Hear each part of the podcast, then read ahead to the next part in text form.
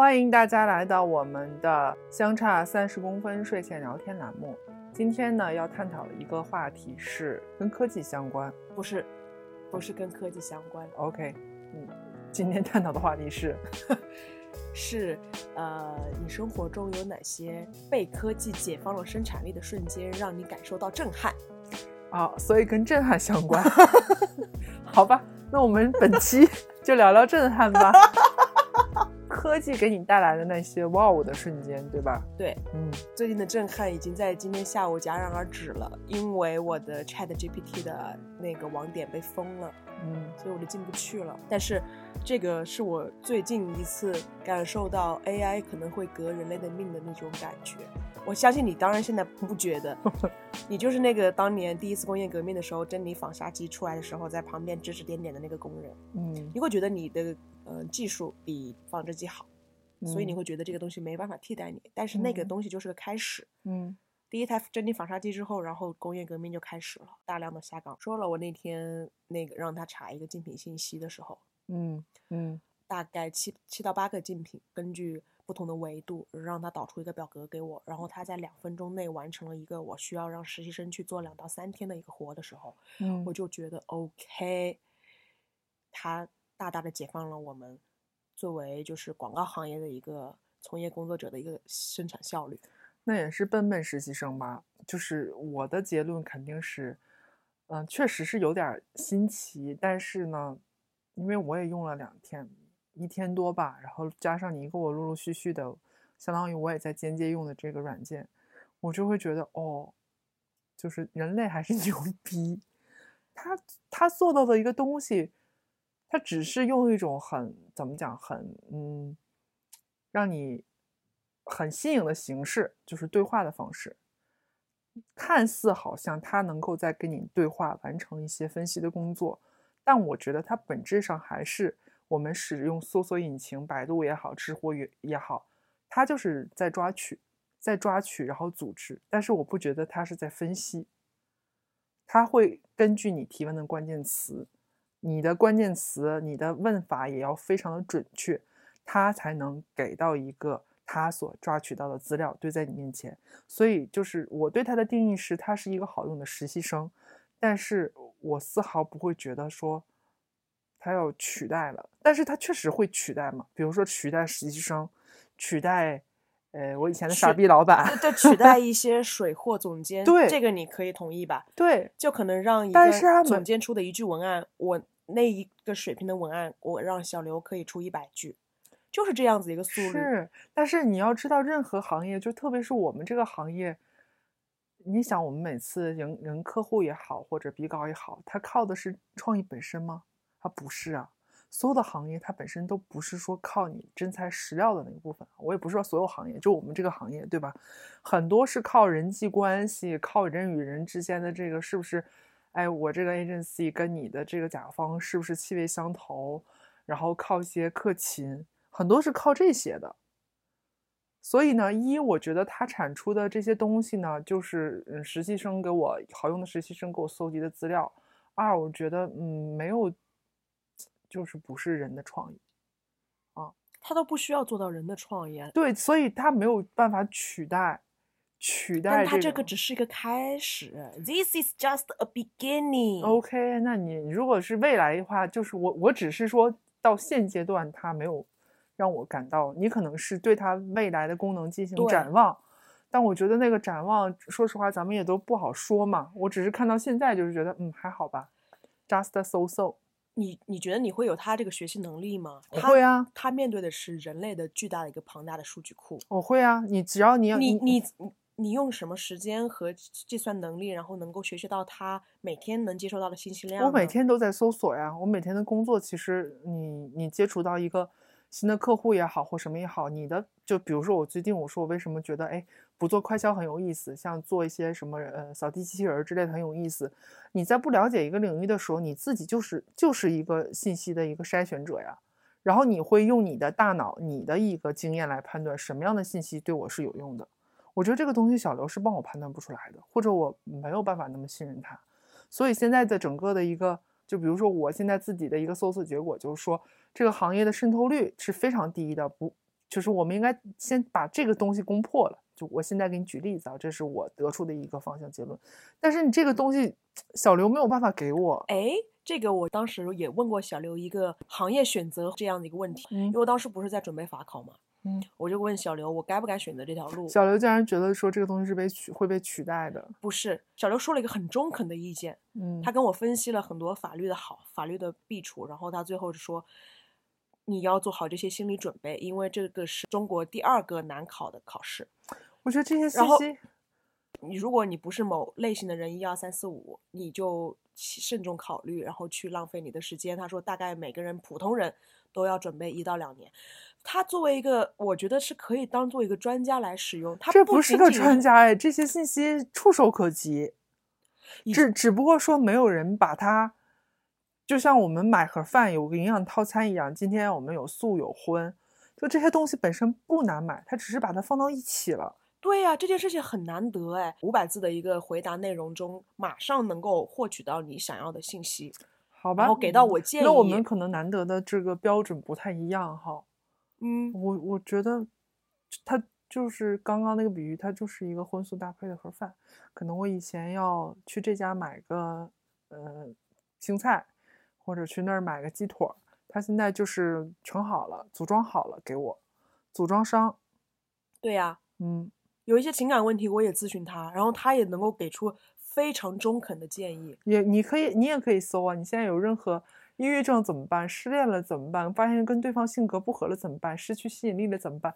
你在任何你任何问题，基本上在互联网上都可以找到答案。但是他厉害的点是，他比那些答案还更具备人类的感情，我不觉得因为他学习的那些语言，我不觉。得，我不觉得他的答案具备人，他的答案看起来就是你用对了咒语吗？我不知道你有没有用对一些咒语，然后他回答你是非常简单，因为你一旦跟他说话的时候，你是很简单的，只有一个嗯问和答的话，他就会只有一个答。首先就那么甭管说我用不用对咒语这件事情，我说他没有意识，他是没有认知的。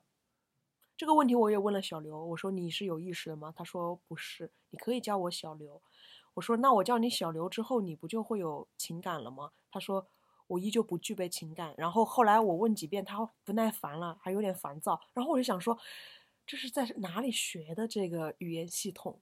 人类给它设定的，对啊，所以它的背后其实是有很多人类的一个算法，以及它是一个外语优先的一个软件，但是在中文上也是那么的好用，我觉得它很厉害了。是是，那我们就看吧，走着瞧吧，看这个节目一两年以后，你的话应验还是我的话应验？你的应验是什么？你对它的推测是什么？我觉得它它没有办法就是取代，就是我觉得我当然说取代会是很长的一段时间。那也不会啊，也不会的，只是他他就是像你说什么珍妮缝纱机，它取代不了人类的，它只是替你解放了一部分繁重的劳动力，让你好。我以前需要做一些什么竞品分析那些狗屁东西，然后我自己确实花费时间做，然后且那个东西我觉得是很没有意义的。但现在，对吧？你让你写十条微博文案，你觉得很没有意义，但现在。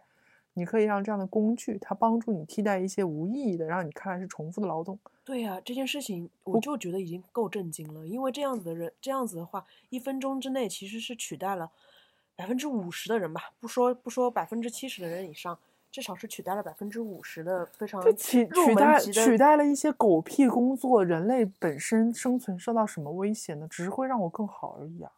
哇，你真是不食肉糜耶！所以每个人看到的不一样吧。就是我看到的是这个科技代替了人工，然后那就会有大量的下岗潮啊，一样的嘛。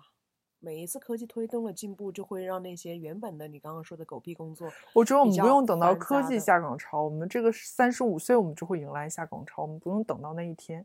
就下不下岗这个东西，你科技你是会导致下岗，你也会有迎迎来一轮新的就业。这个东西都是卷滚动的呀。人类就是一直在卷嘛。它一定是淘汰了底层的劳动力，然后你往上升的话，那你就要去进进击人工智能行业。跑偏了，我不会敬畏科学，我会敬敬畏玄学。我相信科学，我敬畏玄学。就这东西是你已知的、可以把控的东西，对吧？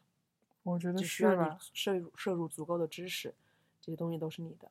当然说个你感激科科技的瞬间，就是你比如说点外卖、订票这些，大家都很熟悉，就改变了我们这个传统的这个消费方式的一些一些一些，它会给你的生活带来便利啊。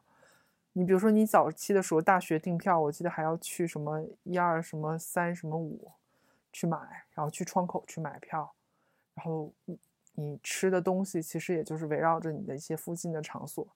然后你有了这个科技，有了手机，有了各种 APP，它确实是觉得效率分配的更充分了。大学的时候，然后有一个同有一个同学用了黑莓手机，我到现在都记得这件事情。但是你说你让我再谈说，哎，这个手机你觉得它为什么牛逼？当时好像就记得是它的这个安全系数非常高，然后美国总统在用的这部手机，然后我们大家那个时候都用的是三星和，三星算好的，或者更更杂牌子一点的智能机，然后你觉得那个时候，哦，这这到现在虽然是一件很小的事情，我到现在都记着，你挖的是什么？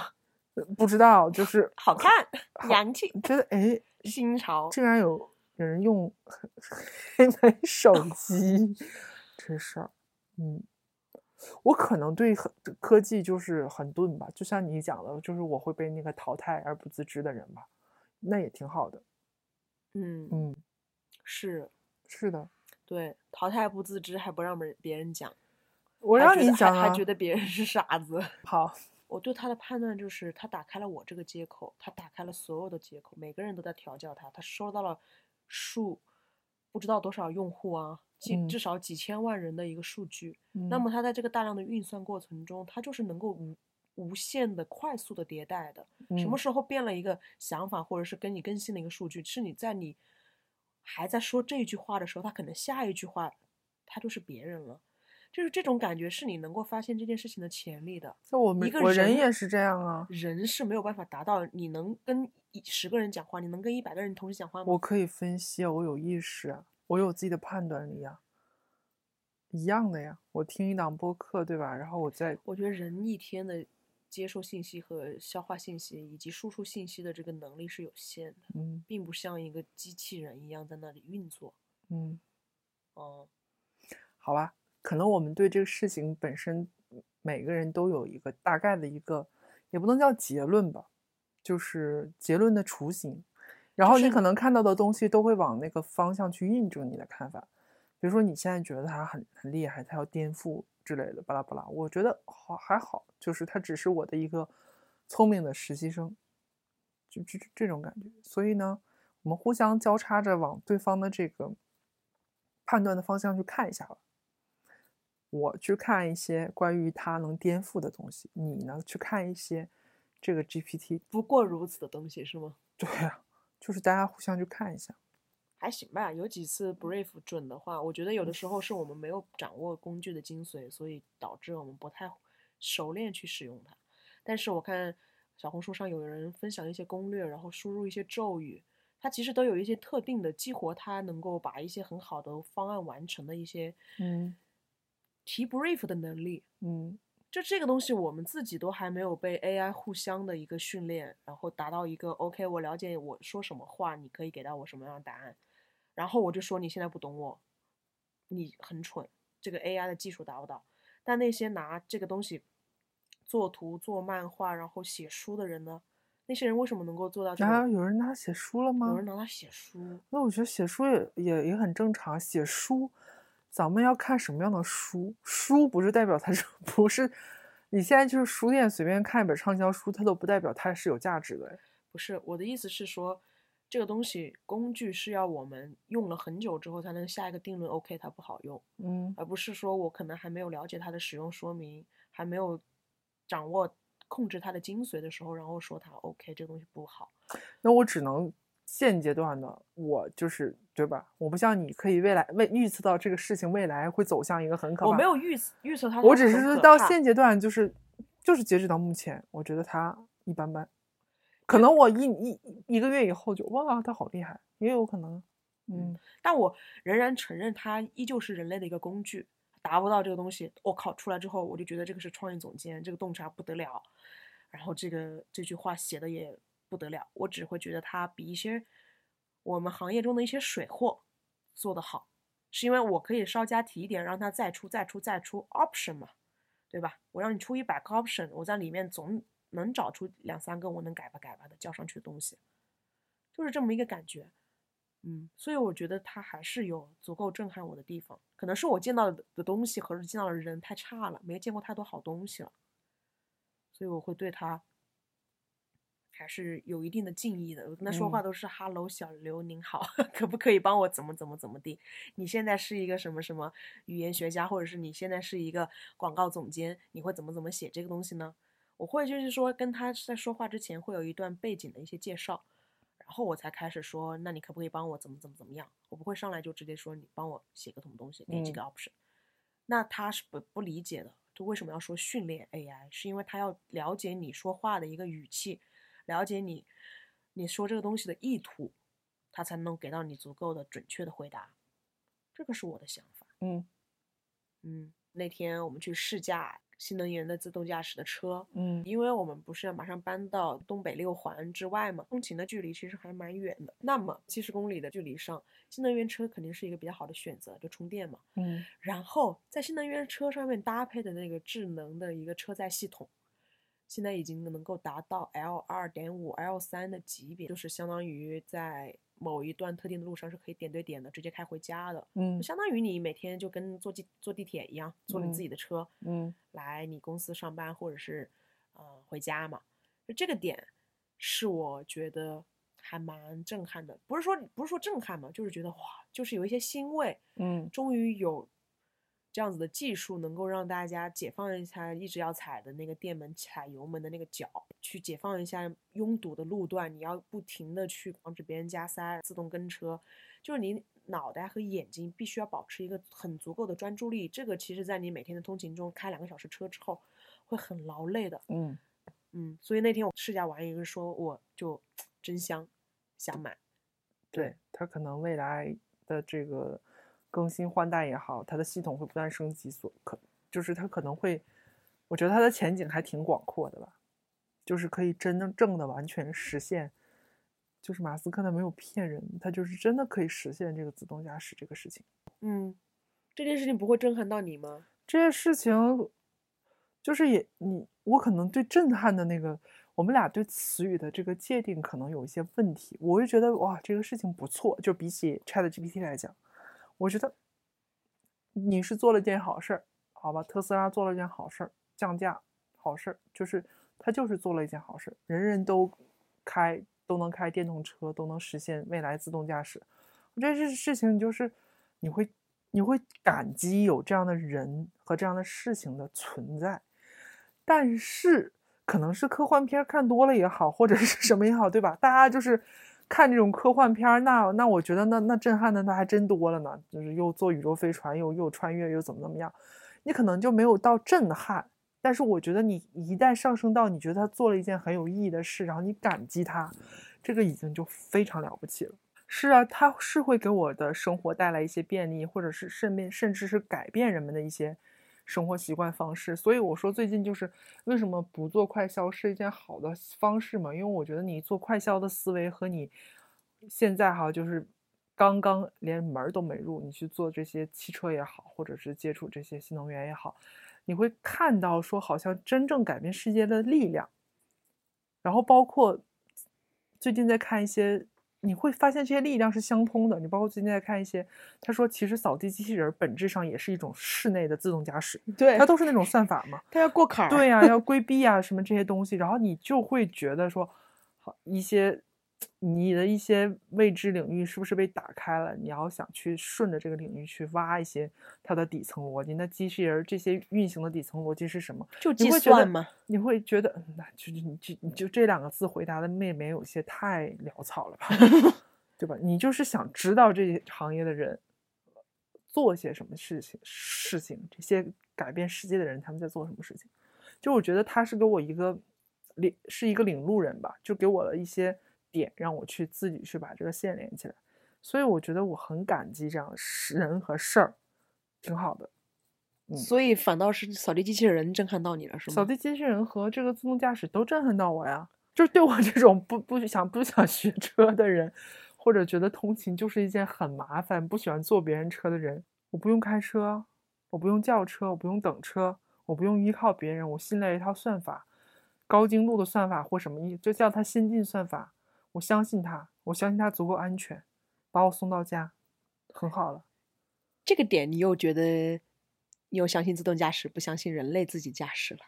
可能是因为你还没学车，你学完车之后，你又会觉得，哎呀，早就该买油车，不要相信这个自动驾驶，因为你的判断可能更准，你就可能跟老司机一样，可能吧，是吧？对吧？但是我最近在做一些那个车，嗯，我不知道，因为我不了解嘛，大家都是就觉得就是测评也好，因为可能都是广告的形式的一部分，都会说这个车相当于一个老司机一样。所以我不知道这件事情，我可能下的判断就是我我也，所以我说也就是觉得嗯了不起，不会到震撼的程度。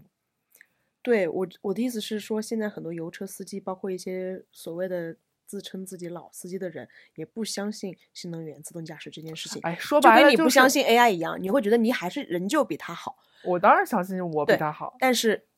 我站在一个，我也开过油车，然后我现在去试新能源驾驶车的时候，它确实能够解决人类的一些需求和痛点，包括一些自动泊车、侧换方位停车，还有一些就是在拥堵路路段上的自动的跟车，这些东西其实是能够解放生产力的。我只是说这个点就够了。我觉得科技能够帮人类完成一点点一点点小事，在我这就足够震撼了。我没有对它有抱多好的幻想，因为我觉得有些科技就是过来麻烦人的。多么玄幻高深的那个东西，就难用就是难用。嗯，能帮到的科技还是微乎其微的，所以只要有一点点作用，我就觉得嗯不错。嗯嗯，虽然不是划时代的那种啊。看看第三个，你会不会觉得，呃，会刷新你的这个认知啊？第三个，我觉得能够解放一些生产力，以及或者是说给到我一些，嗯，哇哦，瞬间的那种感觉是。嗯，之前在美国的时候，其实了解过精子银行和他们的试管婴儿技术。嗯，就他们的精子银行其实有点相当于定制婴儿的那种，大概是你选择什么样的一个皮肤，然后发色，眼睛是什么颜色，大概要多高，然后你希望这个精子的那个拥有者他是什么样的一个学历，或者是说他有一什么样的一些兴趣爱好，是喜欢戏剧呢，还是喜欢那种呃比较比较内向的定制化人？对他们把。精子进行一个定制化，呃，你可以选择很多种人种。嗯，这事儿震撼吗？这事儿有震撼我。这不就是生物书上的那些东西吗？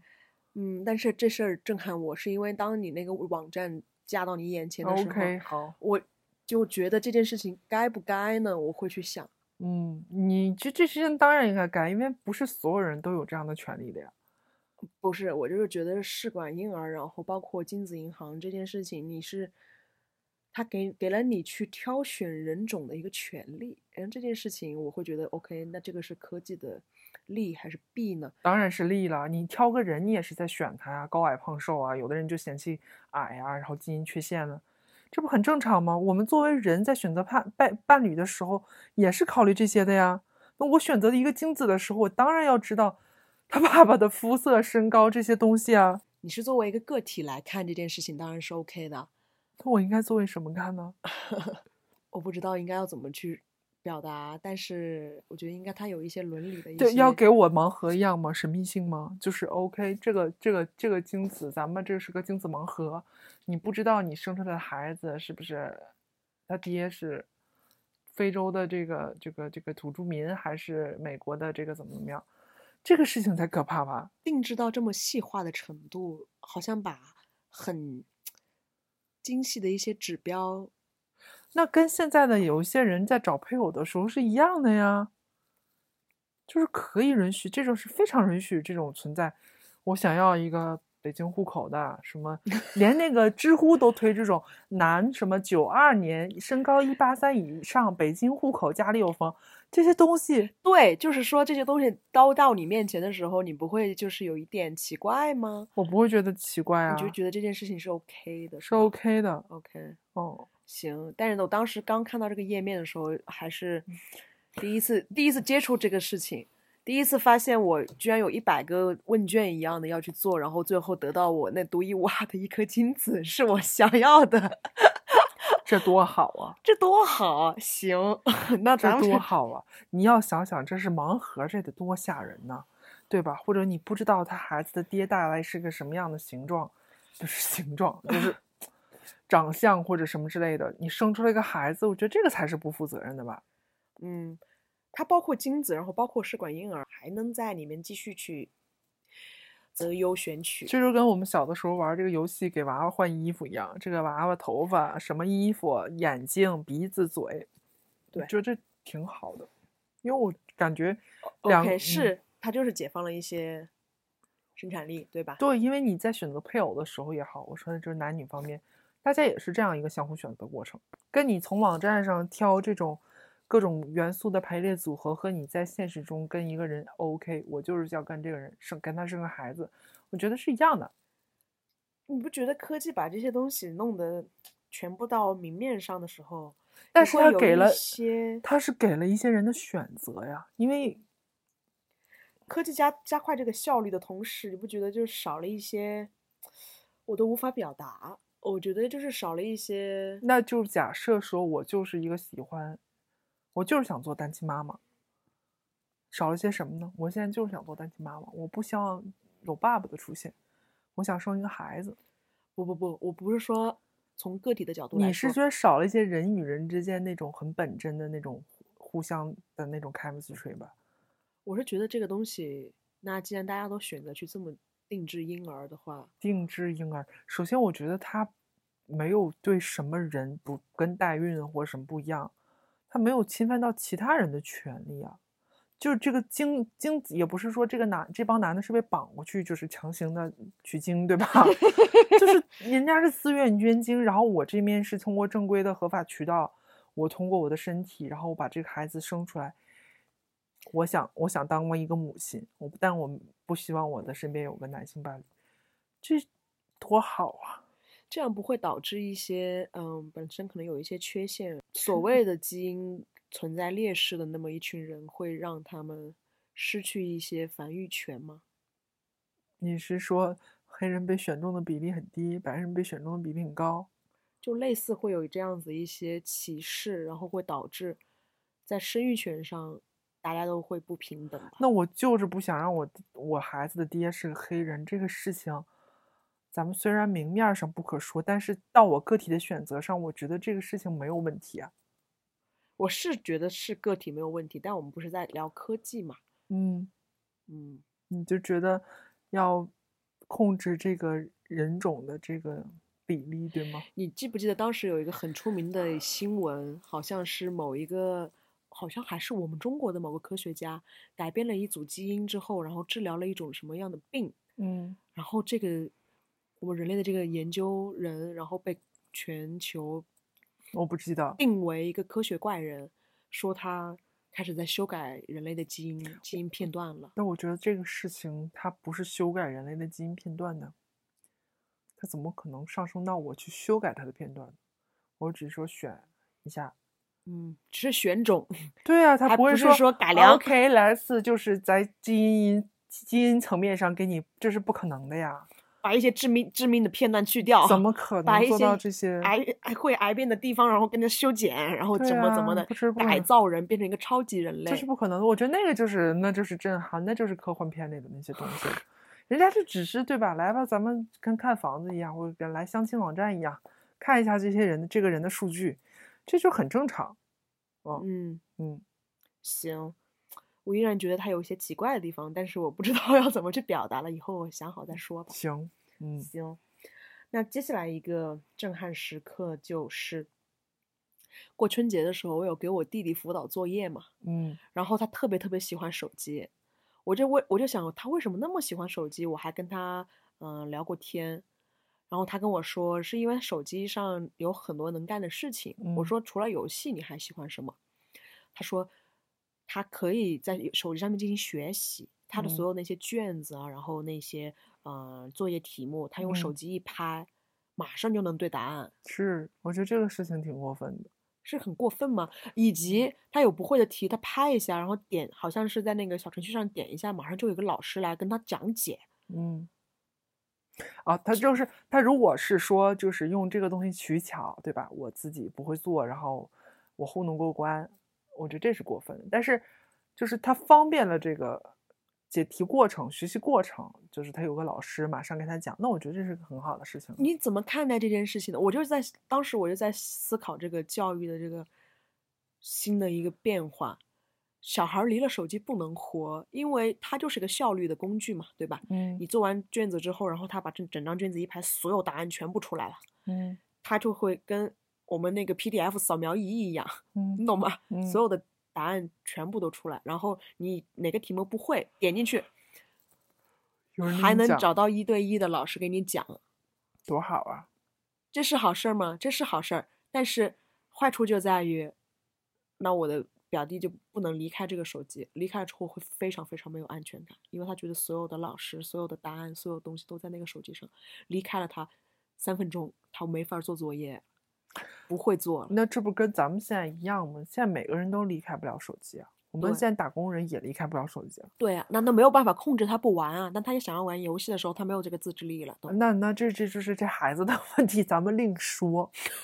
我觉得这是另说，就是你怎么看待手机现在把教育这个东西带进来？然后你觉得这是好事儿吗？你觉得这震撼吗？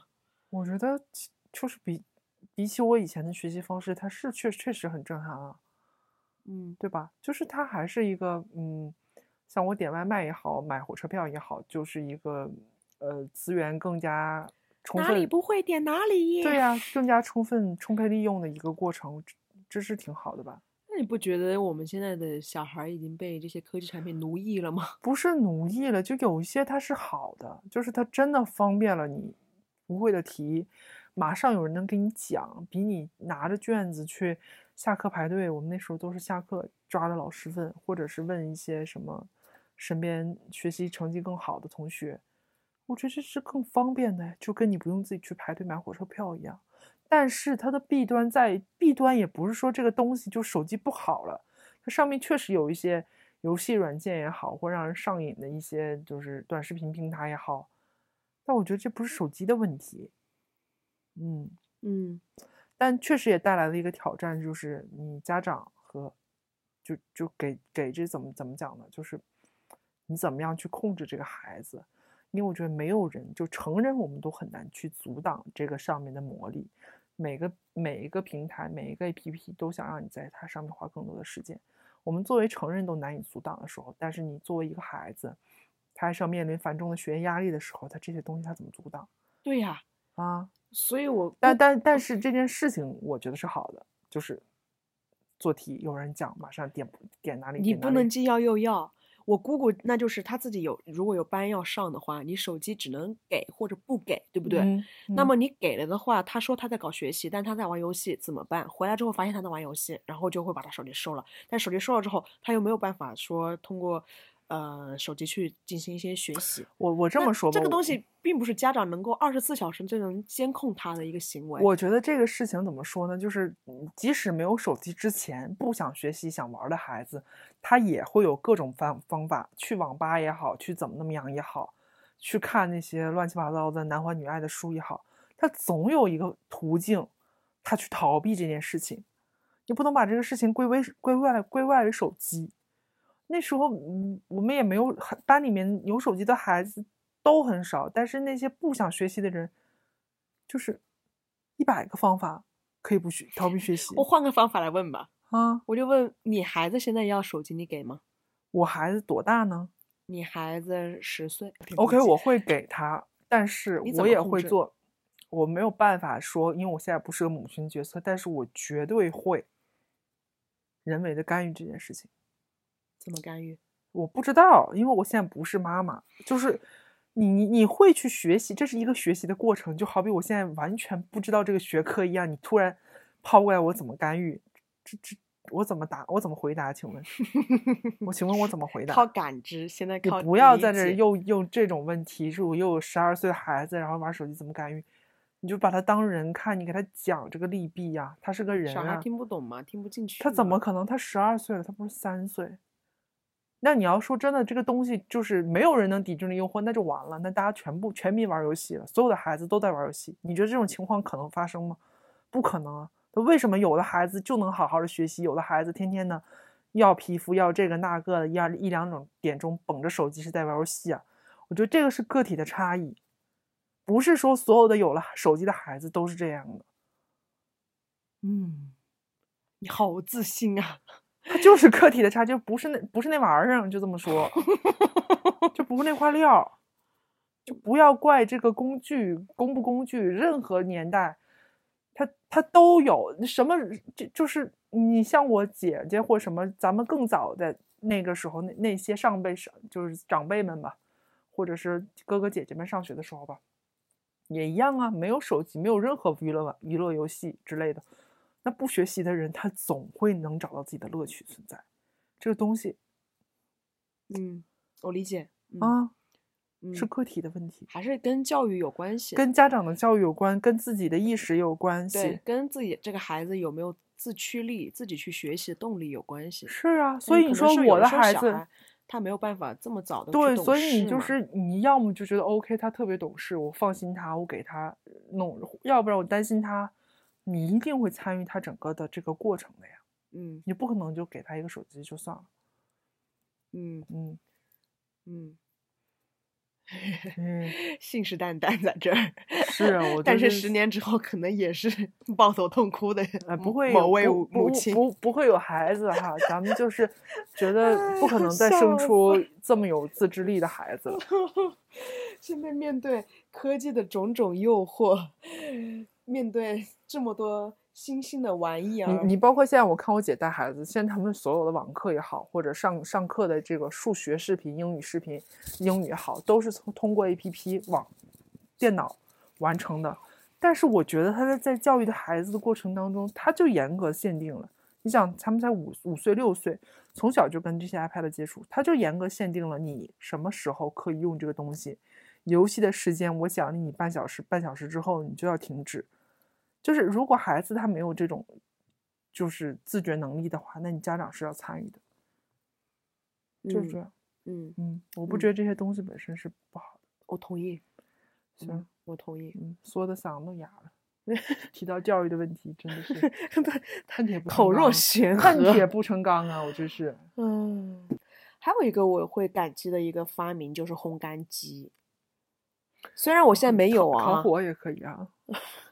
不是是洗衣机的那个配套烘干机，嗯，我觉得大大解放了人类的双手以及等待的时间。烘干就是可能你你跟北方的朋友说这个问题，大家真的就是满脸 excuse me，因为我之前在南方嘛，然后是你因为衣服不干吗？我们衣服不干嘛，那回南天，我的天呐，那那那那我们那内裤内裤挂上去都能能长绿菌那种，长蘑菇。是，然 后我们北方人就是很喜欢在房间里挂一些湿衣服，觉得给空气增加一些湿润度。就像我洗完的衣服，我都会喜欢晾在卧室，然后我觉得哦，不要那么干燥。所以我很我挺我很很怕听到“烘干”两个字，就包括你看你看那个暖风机，我都会觉得它在烤我，是吗？失去水分了。就是是啊，啊，因为可南方人对这种好好开心啊，因为烘干之后你还会闻到一股嗯干燥的味道，然后就是每天都能闻到干燥的味道，每天自己的肌肤都是干燥的味道。啊，而且烘干机烘完之后就不会有那种褶皱，然后弄出来之后甩甩就会哎能够暖暖暖乎乎的叠到柜子里头，你会觉得哇哦是谁发明的这东西啊，真厉好吧，害，北方的孩子不懂这个，可能真的不太懂。嗯行吧，嗯。嗯只有如果是在这种南方很潮湿啊、阴雨绵绵的天气，然后衣服不干，那我真的觉得救命了，真的需要烘干机。对啊，是，对。我也觉得在北京也需要烘干机，因为大家的阳台还是留给观赏嘛，寸土寸金的地方，对吧？啊，所以有个烘干机的话，不可是你需要晒衣服吧？你一天能待在阳台，一辈子能有几次站在阳？用这句话，一辈子能抬头看几次月亮？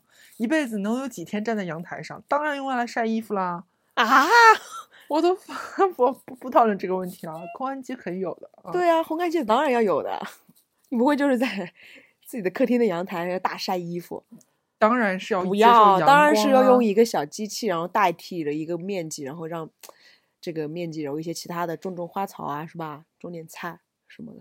不过倒是确实北方还是挺干燥的，非常干燥。晚上洗了，白天就干了，不 用白天，晚上上厕所的时候摸它就干了。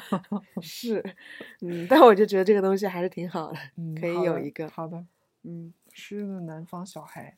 是，行。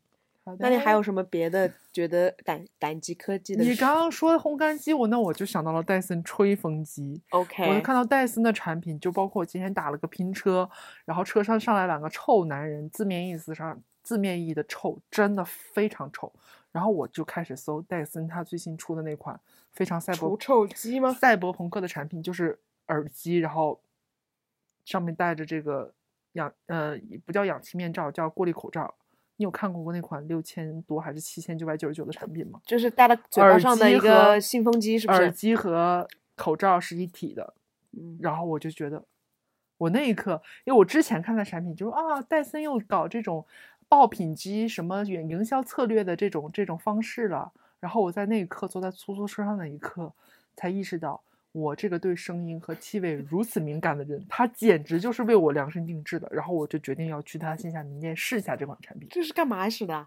就是它能隔绝一些臭男人的气味，臭男人就不那么愉悦啊，拼车的途中啊，地铁途中啊，臭男人的味道，然后能隔绝到一些你不想听到的声音，这个简直我闭上眼睛，那这就是我的世界。花巨大的代价，然后 就只是为了拼车的时候隔绝它，对 拼车的太好时候戴笑了，可能要花一万块钱，然后七千多，七千多，然后做拼车不闻他吗？然后带一脑袋的那个机器，是我太需要这个东西，别人都可能会笑吧。